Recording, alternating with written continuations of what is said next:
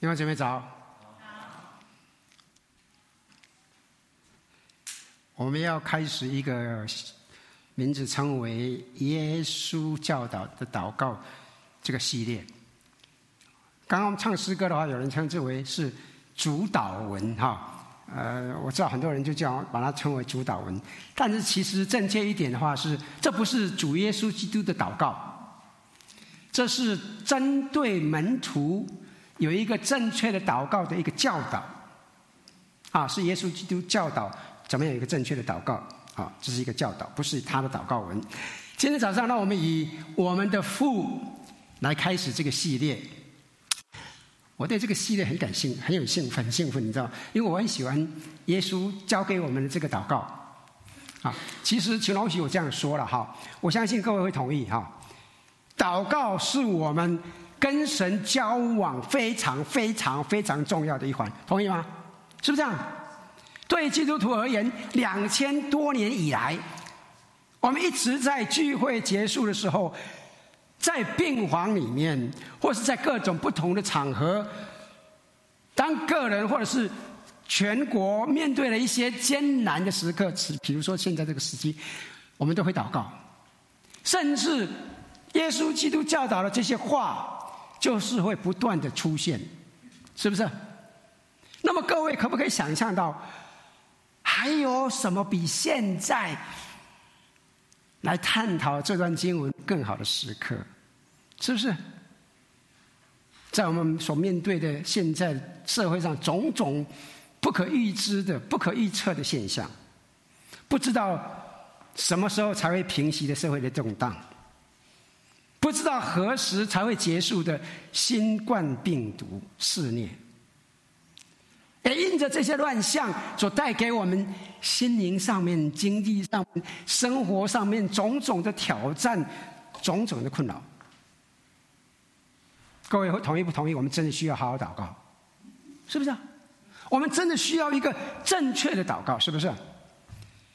其实我相信此时此刻在生活当中，很多人都渴望祷告。在去年。《华尔街》杂志上就发表了一篇名称称为“祷告的科学 ”（The Science of the Prayer） 的文章，就是来探讨祷告的文章。为什么人们要祷告？这篇文章呢，引用了哈佛大学教授的 David 啊 Rossman 的人他的话，他说啊，研究表明啊，祷告可以平静你的神经系统。它可以让你不那么消极，不那么生气，这好不好？只有几个人说好，其他人都不好，好不好？好，当然好啊！我们需要不需要？绝对需要。但是，你知道，对我们大多数人来说，虽然我们在祷告的时候，甚至我们会使用主耶稣基督所教导的这段所谓的主祷文或者祷告文。甚至我们也感受到了这些影响，哈，但是很多时候这些影响却好像难以捉摸。事实上，成为一个牧者哈，在过去二十几年里面，我常常被问到的问题是什么？我如何学会更好的祷告？当我有负面情绪的时候，当我很生气的时候，我如何才能够很实际的体验这些果效？弟兄姊妹们，很多时候会有些弟兄姊妹会来跑来问我说：“哎，许长老啊，我渴望祷告，但是我的祷告生活，说实在的，并不太好。有没有人就有这种感觉的？哎，都没有举，没有，不要举手，不要举手，不要举手啊！” 我如何能够有一种很活力、能够改变生命、能够得到安慰、更超然的方式的祷告？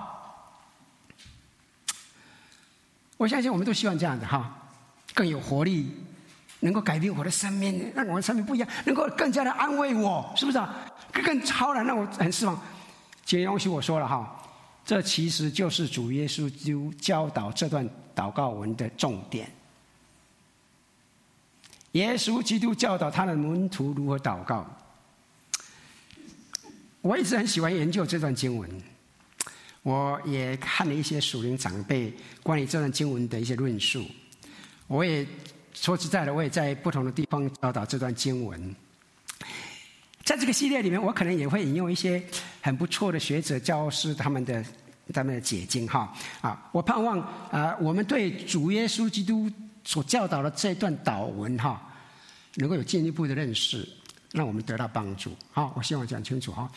那么，为了要充分理解耶稣在这段祷文中中的意思，那么读圣经很重要。我们了解的时候，我们必须要看上下文，了解他的思路是什么。那么，我们就必须回到前面的四节、五节的经文里面，看看他的上下文讲什么。我要请各位注意哈，主耶稣基督在教导门徒如何祷告之前。他做了第一件事情，就是教导他们不要这样祷告，不要这样祷告。主耶稣基督实际上在谈到了当时的那些所谓的宗教人士在祷告的时候，常常会犯的两个错误。会两个错误，哪两个错误？首先呢，我们在马太福音第六章第第五节，他说：“你们祷告的时候。”不可像那假冒为善的人，爱站在会堂里和十字路口上祷告，故意叫人看见。我实在告诉你们，他们已经得了他们的赏赐。耶稣在说什么？这个假冒为善，希腊文里面其实是跟演员是相同的事。当时的演员是没有化妆的，他是拿了一个面具，好上来演完了一个角色以后下去，再换另外一个面具上来演演另外一个角色。他说：“你们祷告的时候，不要像一个演员，不要把你的祷告变成一种表演。”你知道他什么意思吗？哎，想请问一下。这种情况在我们今天的生活当中有没有可能会出现？有，对，我们都很诚实，对啊，尤其是在公共场合里面，哎呀，一结束的时候，许学顺，等一下带我们结束祷告。哎，这么运动的时候啊，你比如说你在。因为小组聚会啦，或什么的哈，呃，学习查经以后，呃，人家指定你，哎，你等一下就结结束祷告。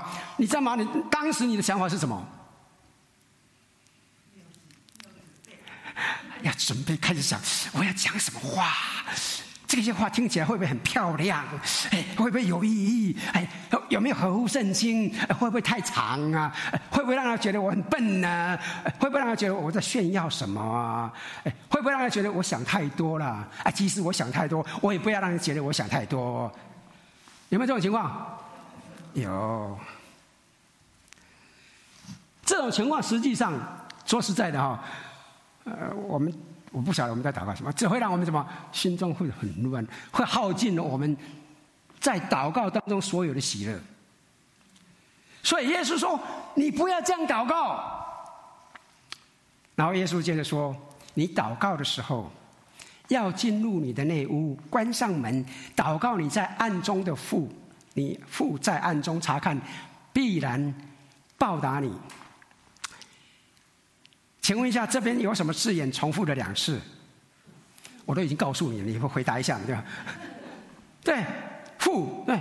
然后耶稣说：“不要把祷告成为一种公式，不要把祷告变成公式。”你看第七节说什么？你们祷告不可向外邦人用许多重复话，他们以为话多了必蒙垂听。我们如果了解当时的背景的话，请注意，当时的外邦宗教真的就把祷告当做一种神奇的咒语。他们以为讲这这这讲哎哎就就有效了。他们的他们想法是什么？如果我这样做，那么我就可以得到那个东西，我要的东西。如果这样做，我就可以得到那个东西。如果我知道使用正确的字眼、正确的祷告技巧来祷告。那么祷告就会发生功效，这是他们当时的想法。但是在这段经文里面，耶稣说什么？祷告绝非是交易性的，而是关系性的。各各位知道我什么意思吗？交易性是什么意思？交易当然是交易嘛，对不对？是吧？很简单嘛，对不对？我去超级市场，我去店里面，我去我去 Trader Joe，我太太叫我买牛奶、买蛋啊，买香蕉，买完了以后呢，我在那个那个凯西尔那边，那么怎么样？哎，我付了钱，这个是什么？交易性的，交易性的。宗教有没有这种交易性的行为？有啊。我以前在台湾的时候，小时候的时候，我们这一多拜拜。如果大家知道拜拜的意义是什么？有拜就有保佑，宁愿多拜不要少拜。为什么？多拜就会对，我拜你就都会有一个福气。这是什么？这是所谓的交易性，同意吗？那、我们基督徒有没有可能会？有，你知道？很多人认为我们跟神的关系就是这种关系。基本上完全是一种交易性的，他们认定，如果去教会持久一点，如果我读够了圣经啊，如果我做足够的善事，如果我有一个正确的祷告，那么我会得到神的赐福，就会好运，就会出去不会踩到狗屎。弟兄姊妹，那完全是交易性的，是不是同意吗？是不是？但是我们的信仰根本不是交易性的，请你注意哦。我们的信仰完完全全是根基于神已经无条件，而且是无限的爱你的这种基本。没有什么可以让神更加爱你，也没有什么可以让神减少爱你。我需要讲清楚，因为他就像父爱一个心爱的孩子一样，无条件、无限的爱你。这就是为什么耶稣说。你们不可效法他们，因为你们没有祈求以先，你们所需用的，你们的父早已经知道了。各位相信这一点吗？这一点我非常清楚。可能有人知道了，我三十几年前我们来到搬到加州的时候，那个时候我女儿刚刚一岁多，哎，不是一岁多，一个多月而已。我有一天，我接到一封从 Arizona 啊寄来的五五百块钱支票，我搞不清楚说这这个我干嘛？我在上班，为什么为什么需要这五百块？他还写说神告诉我需你需要这笔钱，我说神经病。神感动我，说你需要这笔钱，我说不可能，我就笑完说你明天把它寄回去。结果隔天我到公司里面去，公司的律师说我这身份有一点问题，所以不可以在公司上班，回家去，而且是因为身份有问题，也不能够给你钱。你知道吗？我回家路上一路上走，一边看一路哭，因为要是没有这五百块钱，弟兄姊妹们，我们付了房租以后，剩下的是六块八毛七。你们大概也没有从来没有穷过这样子，六块八毛七。我那个时候，我女儿才两一个多月而已，我们一家四口，六块八毛七，买尿片都不够。我都不知道我有这个需要，神早已经预备好。弟兄姊妹们，我从那个时候开始，我知道我是全心全意的服侍他，服了，服了。这一句话非常清楚，你们所需要的，你们的天赋早已知道了。弟兄姊妹们，这是非常真实的。注意到没有？这里又提到什么字眼？父。父，父，请你不要错过这个重点。耶稣所说的是什么？如果你想学习如何祷告，那么哎，就不要看那些表演啊，哎，把它变成表演，把它变成公式化的宗教人士，不要学习他们。如果你真的真的想学习如何祷告，看看如何学靠信靠交托。看看父亲跟孩子，看他们如何的喜悦，如何的有安全感，这就是你我可以学习，在我们的生活当中如何深具活力，如何产生真正影响力的祷告之道。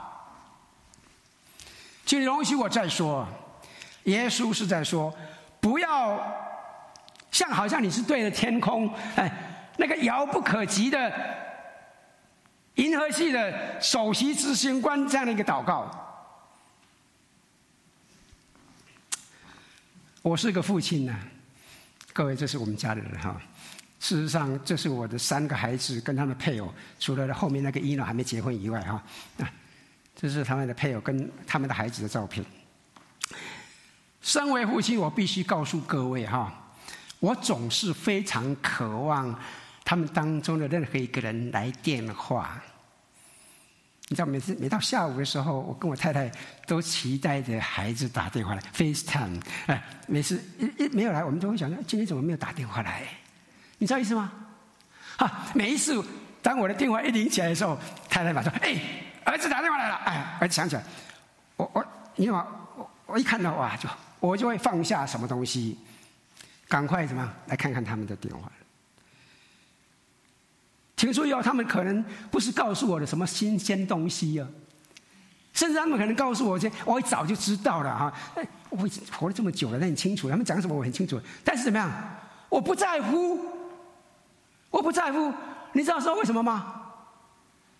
因为是他们发给我的，打个电话给我的。哎，我就是喜欢听他们的消息。哎，因为这是我的孩子发过来的。我讲清楚了吗？是不是啊？亲爱的弟兄姊妹们，这就是神对待您、喜欢您的方式。这就是耶稣这样说的原因。他已经知道你需要什么。他已经知道你在做什么，他已经知道您发生了什么。但是无论如何，无论如何，他就是喜欢听到你的消息。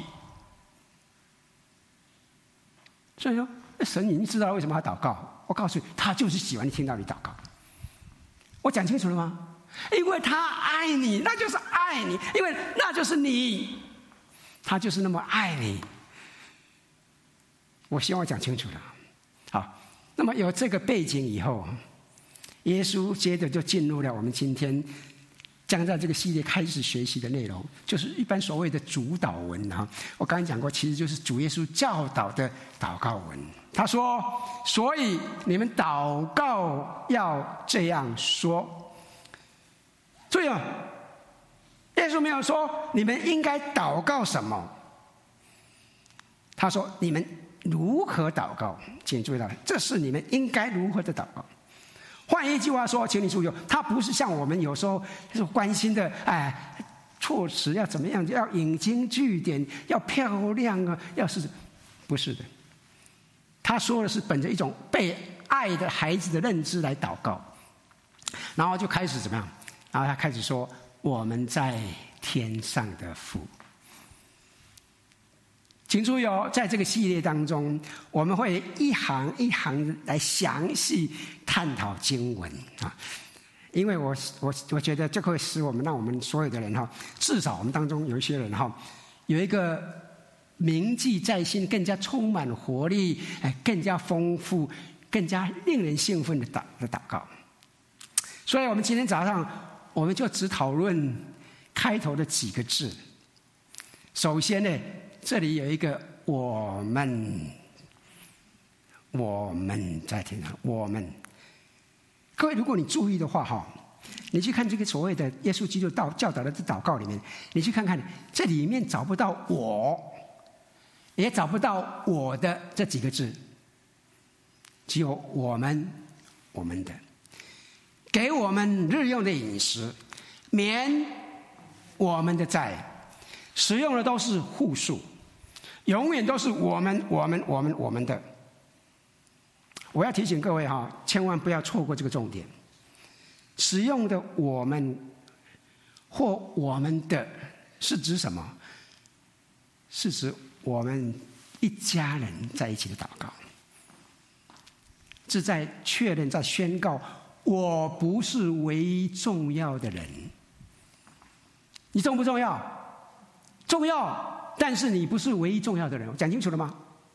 你是不是神家中的一份子？旁边的人是不是也是神家中的一份子？是不是？点叫几个人点头啊？请你跟旁边人讲说，你也是神家中的一份子。确认一下，确认一下，这个很重要的啊！拜托哈，哎，神家中的一份子，包括了亚洲人，包括了拉丁美洲人，包括了非洲人，包括了欧洲人，各式各样的人。你从台湾来也是神家的一份子，你从大陆来的也是一样，都是一样的。神是我们的父亲，很重要的，亲爱的弟兄姊妹们。圣经当中多次的阐述证实这一点，比如说哈，加拉太书三章二十六到二十八节，我很喜欢经文。这里说，所以你们因信基督耶稣都是神的儿子，你们受洗归入基督的都是披戴基督了，并不分。犹太人、希腊人、自主的、为奴的，或男或女，因为你们在基督耶稣里都成为一的，都成为一家人，都成为一个肢体。亲爱的弟兄姊妹，请你想一想啊，不管你是大陆来的，不管你是台湾来的，不管你是香港来的，你是马来西亚来的，我们都在主里面成为一家人。不管你是民主党的，不管你是共和党的。不管你是绿的，你是蓝蓝的，你是红的，你是黑的，你是白的，whatever 啊，你我今天都在一起。请你想一想哈，其实任何人都一样。过去我们都是偏行己路、犯罪抵挡神的浪子，同意吗？如今靠着耶稣基督，我们跟神建立了关系，我们也成为一家人。神是我们的父，你我是兄弟姐妹，我们是一家人。要讲这个很重要的，特别是我们过去这一两年里面社会上的一些现象，啊，弟兄姊妹，当我们谈到种族冲突，当我们谈到谁的命比较贵，当我们谈到种族和解的时候，千万千万千万千万记住，我们绝对不可忽略这一点。我们必须从神是谁。必须从我们是谁开始。我们的所作所为源于我们在神里面的身份。我希望讲清楚了。如果我们不从我们在永生神当中的身份开始，弟兄姊妹们，那么我们所做的一切，我告诉你，我们只不过是一群没有任何力量进行长期系统性变革的社会活动家而已。我希望讲清楚了。弟兄姊妹，无论我们多么的不一样，无论我们意见多么的不同，无论我们背景多么的破碎、多么的分裂，请你记住，我们都是兄弟姐妹，我们都是一家人。圣经教导我们，神的心意是要我们一家人相亲相爱，彼此扶持，彼此照顾，彼此忍忍耐，彼此建立。为什么我们需要一起坐在前桌前？我们必须要记住，我们是一家人，然后我们才可以坦诚的谈论我们的不同。我们可以谈论我们共同的目标。虽然虽然我们可能会听到我们很不喜欢听到的，但是又怎么样？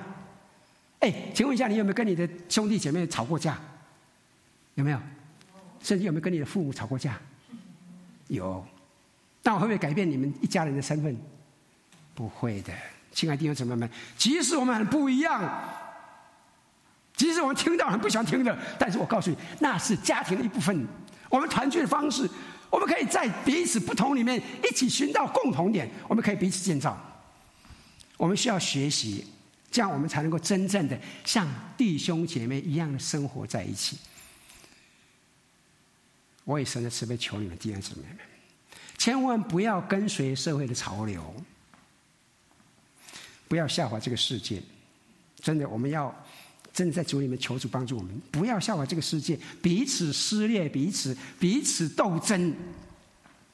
记住，记住，记住，我们有共同的信仰，我们有同样的主，这是我们所拥有的，不只是我的。不要以为我的世界、我的这里我是属神的，你的是属魔鬼的，不要这样讲。不只是我的弟兄姊妹们，我的弟兄姐妹们，神也是他们的父。我希望我讲的清楚了，好，我希望讲清楚。我在这里请各位哈，想想这个字眼，真太不了了。尽管哈，神是王，但是耶稣基督没有从王开始。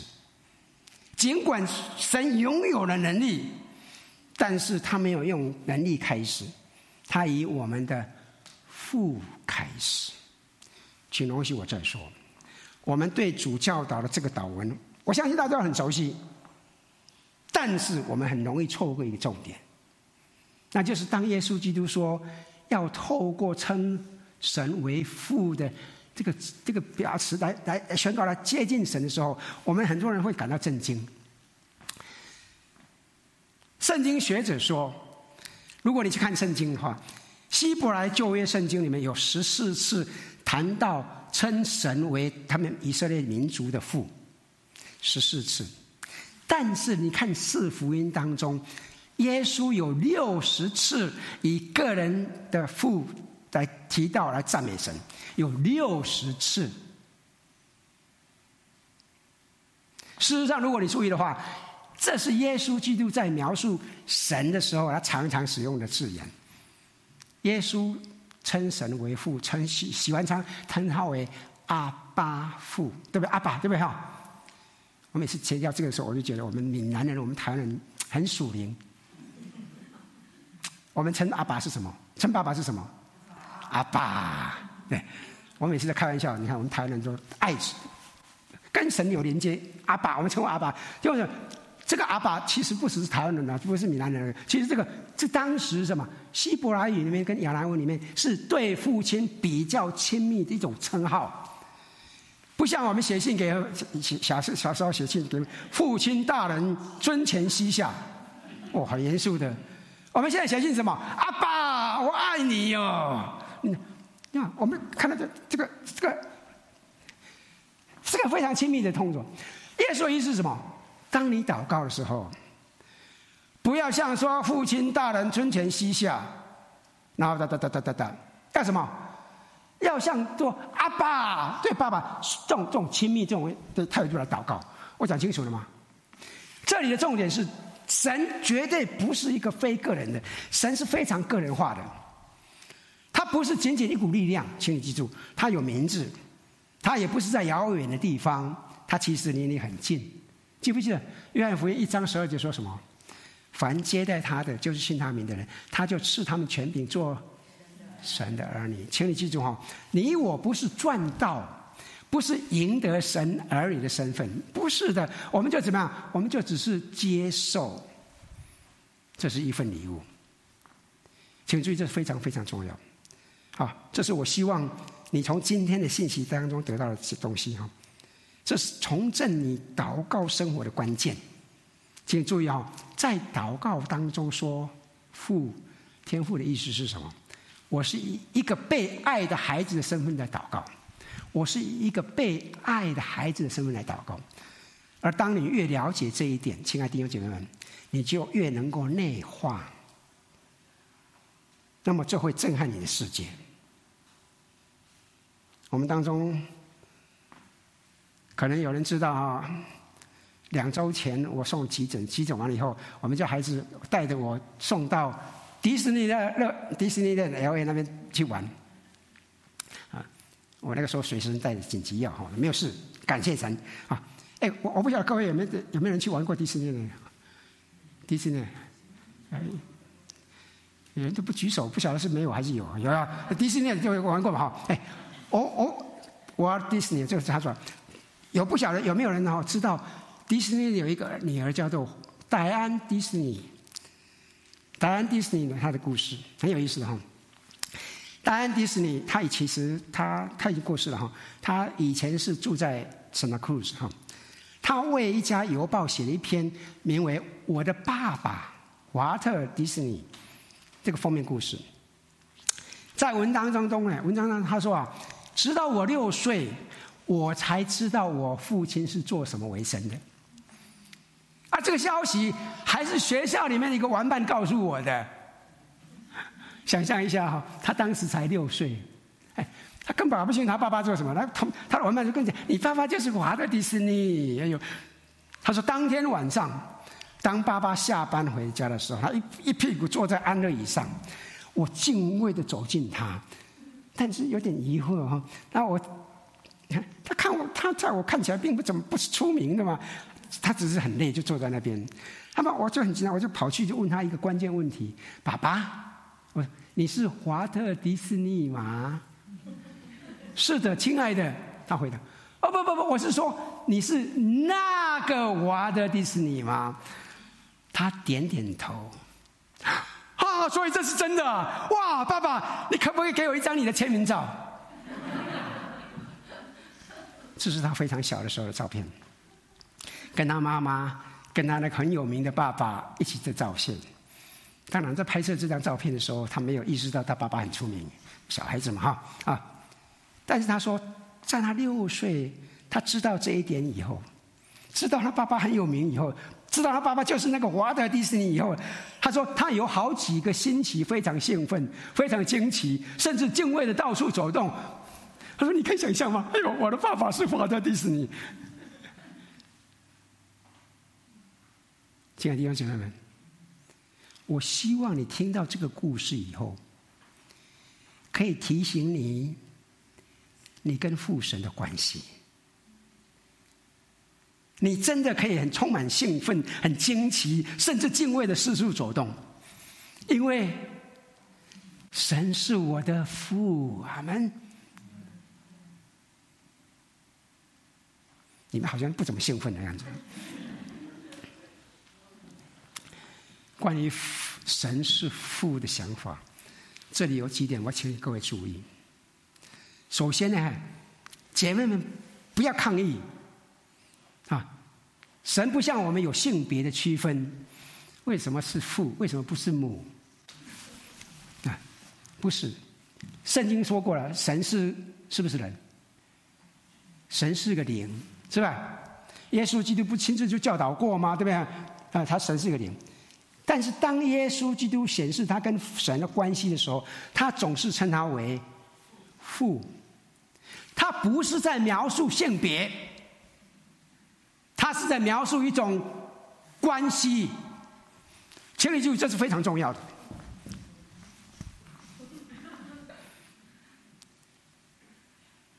这是非常重要的。那么第二点呢？这整个父神是父的想法，可能也会导致一些不安的。感觉，我们当中可能有人因为自己的父亲而对神是父亲的说法感到很挣扎，感到过不去。我们中国人可能倒比较少了，但是我知道我们一些有一些嗯其他的人转哈，他们也有些碰到这些问题哈，碰到一些不负责任的父亲，他们真的很难啊，他们他们就真真的很难将神理解为父。很难，因为他们父亲离开他们，父亲虐待他们，父亲忽略他们，父亲暴打他们，弃绝他们，甚至直到今天，他们没有跟他们联系的。各位可不可以体会这种心情？啊，那么你会做什么？你说什么？就是说不在，他问我这个问题的话，我这不是三言两语可以解决、可以说明的，同意吗？是不是啊？那如果你有这种情况的话，我会强烈的哈。强烈的建议你去找一个明智的弟兄姐妹们，比如找路上帮你辅导辅导谈一谈，啊！但是简单简而言之，我要说的是什么？我要说的是，不要以你在地上的父亲来评判神。不要以你在地上的父亲，不管你父亲的，你可能是一个好的父亲，你可能是一个很差很烂的父亲，但是不要以你在地上的父亲来批判神，要以你在天上的父来批判，来评判。你在地上的父，我讲清楚了吗？这个很重要的弟兄姊妹，与其说我爸爸是个混蛋，那么我猜神也是个混蛋啊啊啊啊！而是说神是一个慈爱的父亲，神是有一个一个慈爱父亲该有的模样，好，那么我期待的我的父亲也是这样。神是一个慈爱的父亲的模样，我希望我成为父亲以后能够成为那样子。我讲清楚了吗？好，不要以你在地上的父亲来批判神，要以你在天上的父来批判您在地上的父啊！事实上，在诗篇当中，神就说什么？神在他的圣所做孤儿的父，做寡妇的伸冤者。你知道最近这个时候很容易，我们科技发达，很多时候你查一些资料很容易就上网去看到。我读到一一则很让人自信，但是我想应该是真实的新闻。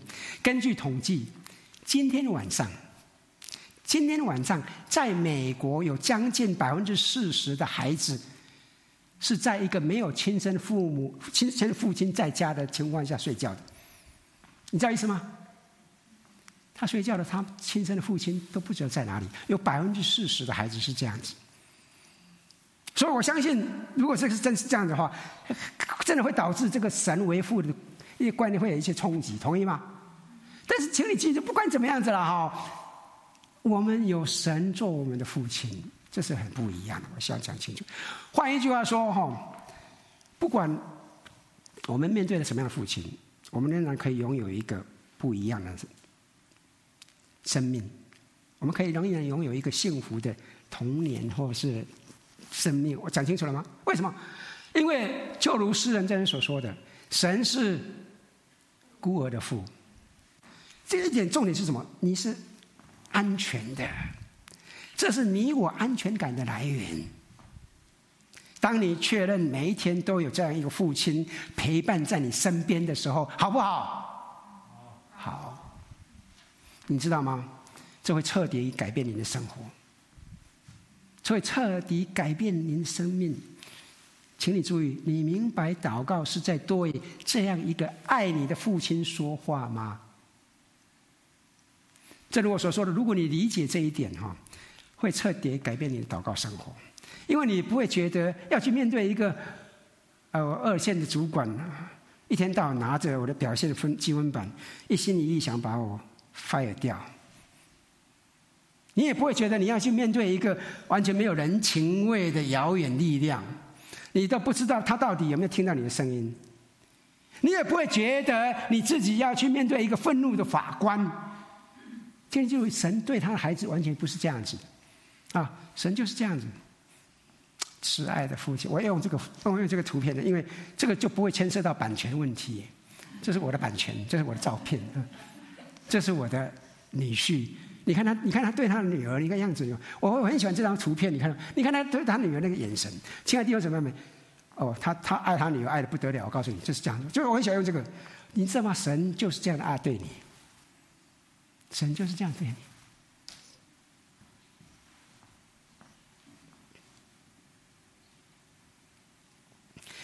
祷告是来到慈爱的父亲面前。如果您明白这一点，如果你明白这就是神看待您的方式，这么的温柔，这么的亲切，弟兄姊妹，那么你永远、永远、永远不会问说：“我要需要怎么样祷告？我需要说些什么？”啊啊！如果我说错了、做错了是怎怎么办？哎，请你注意哦，请你注意哦，请你注意。如果你心目中的照片是这样的话，一个慈爱的父亲的话，那么这一切的一切都不会发生。同意吗？你怎么？我看到我我那个孙女打他的爸爸，啊，他爸爸怎么样？会啊？会不会？没有啊。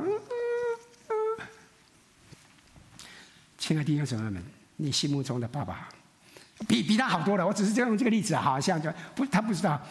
弟兄姊妹，如果神是你的爸爸，那么无论关于什么人，无论关于什么事。我们都可以随时随地不拘方式的跟他交谈，同意吗？事实上，说不定你今天可以有一个祷告，感谢你是我的天父，我一直需要一个这样的爸爸。你可以向成长。然后这这里还有一行，我时间差不多，我要简单的来说一下。啊，也是说我们在。天上的父，注意到没有？这里说在哪里？在天上啊！我们说，哎呦，在天上好远哦，哦，所以他好远哦，遥遥不可及哦。我说我们会有个错觉啊，我们认为天父要离我们哦，不止十万八千里，还一万英里、一千亿啊，遥远地方。但是，请你记住哈，这里不是关于距离，是关于权威。讲清楚了没有？请你注意哈，在天上啊。这个词是天堂，是宇宙的中心，是所有权威、权力、统治和伟大之所在。我讲清楚了吗？这里的意思是说，我是向这位拥有一切权柄能力的人祷告。这意味着我可以像孩子去到他父亲一样，亲自到王面前，棒不棒？哎你们怎么只有只有只有只有苏美这么点头，你们都不点头？啊，你们都不觉得很棒啊？哎呀，你知道吗？刚刚讲的答案，迪士尼对，他的爸爸是华德迪士尼，那又怎么样？我告诉你，我爸爸，他统治的所有的国家，他统治的所有的王。他所有的王国、所有的种族、所有的性别、所有的宗教、所有的政治派别，他所统治所有的时间、地点和人民，没有任何人、没有任何的事物不受我的父所控制。阿门。还有第四，还有答案，迪士尼不是在这里，不然他打我了。但是这是事实，是不是事实？我比我们所拥有的比他爸爸好多了，亲爱的弟兄姊妹们，我真的我真的没有办法用在什么用什么言辞来强调。如果你真的真的真的了解这一点的话，那你还怕什么？你还担心什么？罗马书第八章十五到十七节，你们所受的不是奴仆的心，仍旧害怕；所受的乃是儿子的心，因此我们呼叫阿爸。父，圣灵与我们的心同证，我们是神的儿女。既是儿女，便是后嗣，就是神的后嗣。啊啊，和基督同作后嗣。如果我们和他一同受苦，也必和他一同得荣耀。亲爱的弟兄姊妹，您知道成为神的后嗣和基督同作后嗣意味着什么吗？你知道吗？华德迪士尼，他不只生了一个。戴安·迪士尼，他其实他也领养了一个孩子，叫做啊、叫做 Sharon 啊。他们总是跟每个人说，即使一个是单亲生的，一个是领养的，但是这并不重要。我们对两个女孩的爱是完全一样的。哇！很棒哈，请你把这个原则应用到您身上。你被神领养了，那么这一节经文的意思是什么？你跟基督同作后嗣，就像神爱他的独生爱子耶稣基督一样，爱爱你，爱你，爱你，爱我一样。讲清楚了吗？我们跟耶稣一同成为后世。各位有没有看到这重要性？有没有看到这重要性？啊，你为什么不回答？因为你并不完全相信。同意吗？啊，我怎么知道你不完全相信？因为我也不完全相信。是不是？诚实的说，的确是不是如此？至少不是完完全全深入的相信。因为如果你我真的真的真的完完全全相信这一点的话，如果你我真的完全相信今天早上一直在谈论这件事实的话，我们就不会感到醉疚，我们就不会充满焦虑。焦虑是正常的哈，但是我们不会让焦虑来控制我们的生活，同意吗？我们就永远不会缺乏信心，不是吗？弟兄姊妹，这就是为什么你和我的祷告生活会如此单调乏味的一个原因。因为我们不清不楚的来到父神面前，因为我们来到父神面前，我们不清楚我们的身份，我们不清楚父神是这样子的看我们，我们并没有真正的理解神的爱，甚至我们并没有真正明白我们祷告真实对象是谁？是谁？是我们在天上的父。亲爱的弟兄姊妹们，如果你我真的了解这个祷告意味着什么，那么接下来这一切都是是敷衍，因为这意味着您和我，我们一起祷告。我并不孤单，我以神所爱的孩子的身份祷告，神喜悦我。我向那位有蛮有能力征服一切、让我感到焦虑的事物者祷告。所以，亲爱的弟兄姊妹们，让我们浸泡在这个真理当中，让我们庆祝一下，让我们陶醉在其中。因为如果这一切是真的，真的不真？我希望你今天意识到这一切都是真的，好不好？如果你认识到这个是真的话，那么您的祷告生活几乎无需尝试。你就可以变得充满活力。请你记住，这里的底线是什么？充满活力的祷告基础，其实就是崇拜你慈爱的天赋。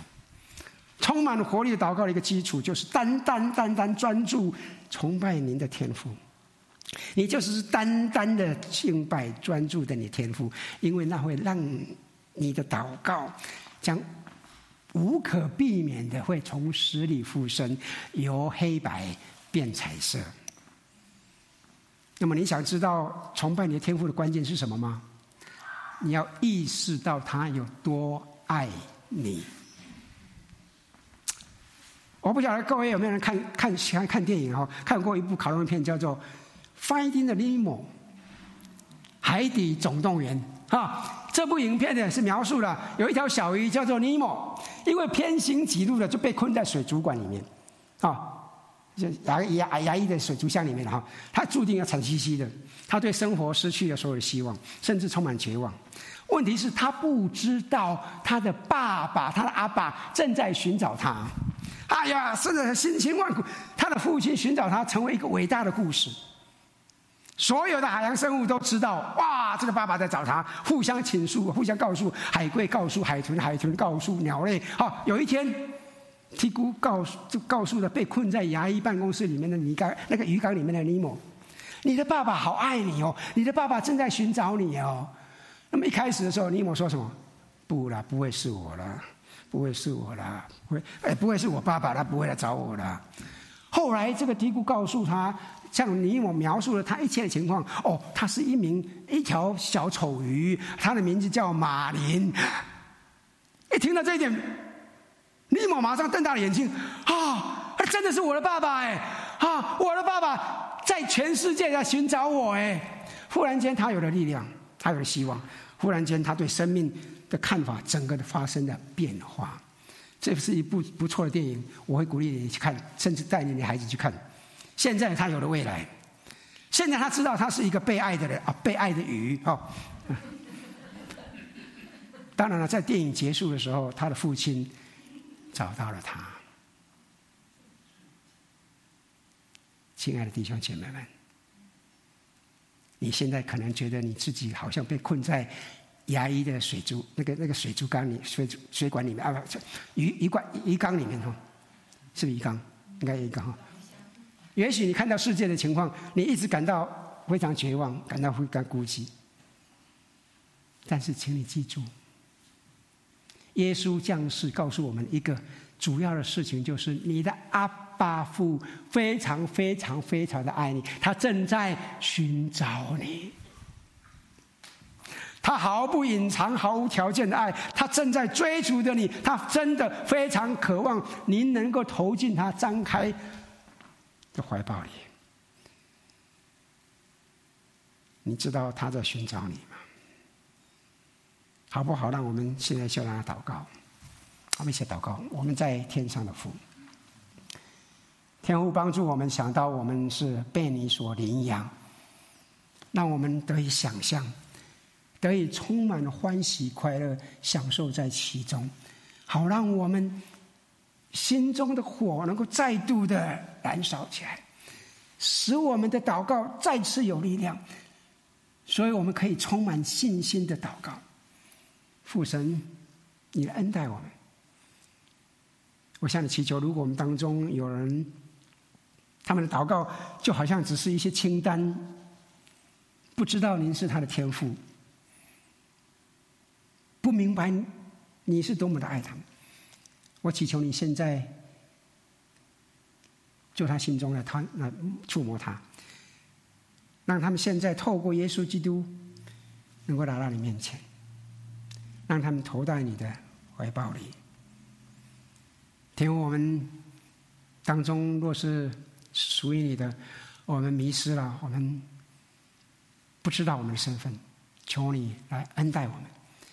主啊，借着借着主耶稣基督教导我们这段经文，今天单单看到你是我们在天上的父，你是那么爱我们，一心一意要来寻找我们的神。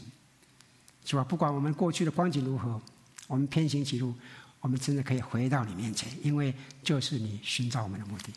所以，我们再度谢谢你，感谢赞美你，愿一切荣耀颂赞、尊贵全部都归给你，奉靠主耶稣的圣名，阿门。